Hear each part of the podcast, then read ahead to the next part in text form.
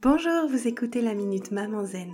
Je suis Julie Lemaire, j'aide les mamans fatiguées et stressées à ralentir, à simplifier leur vie pour retrouver le plaisir et la légèreté au quotidien et mettre leur énergie sur ce qui compte vraiment. Chaque jeudi, je partage avec vous les découvertes et les outils qui ont changé ma vie de maman et qui, je l'espère, vous aideront à changer la vôtre aussi. Assurez-vous de vous abonner au podcast pour être notifié des nouveaux épisodes à chaque semaine et d'être bien sûr de n'en manquer aucun. Cette semaine, j'avais envie de partager avec vous le top 5 des choses qui nous font crier. Numéro 1, la fatigue.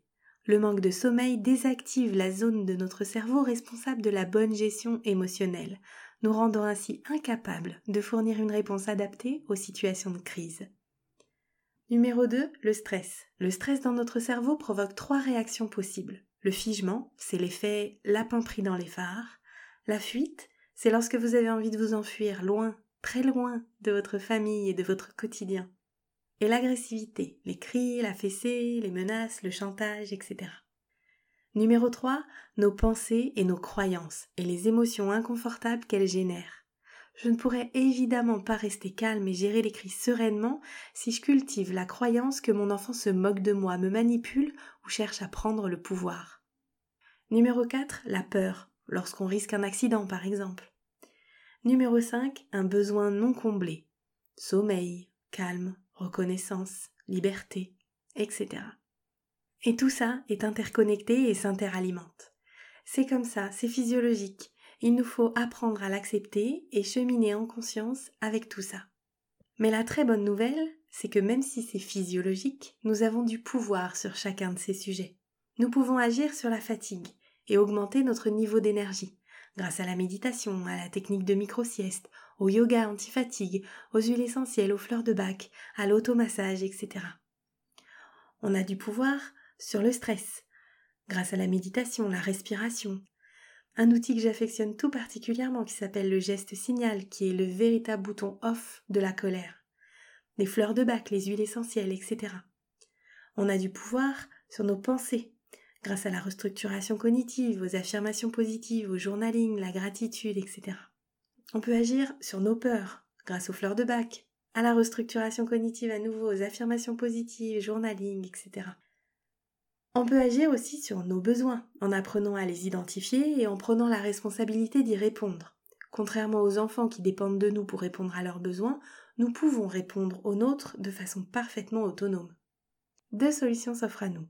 Soit on prend chaque matin la bonne résolution de ne plus crier, de ne plus stresser. Certains jours ça fonctionnera et on sera fier de nous. Mais le plus souvent la bonne résolution ne tiendra pas plus de quelques heures et on culpabilisera le soir venu de ne pas avoir tenu. On se trouvera nul de ne pas y être arrivé.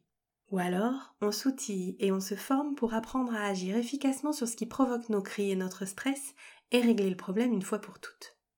La folie, c'est de faire toujours la même chose et de s'attendre à un résultat différent.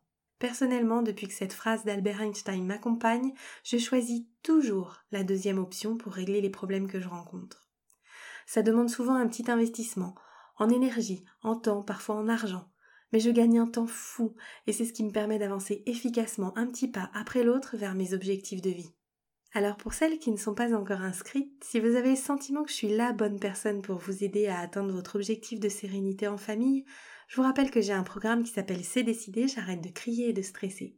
Il vous permettra de travailler et de trouver des clés pour chacun de ces sujets. Vous trouverez toutes les informations dans les notes du podcast. Et pour celles qui sont déjà inscrites, n'hésitez pas à me soumettre vos points de blocage. Que vous soyez inscrite au programme depuis 3 heures ou depuis 4 ans, je suis là pour vous. Oui, même si vous êtes plus de 4500.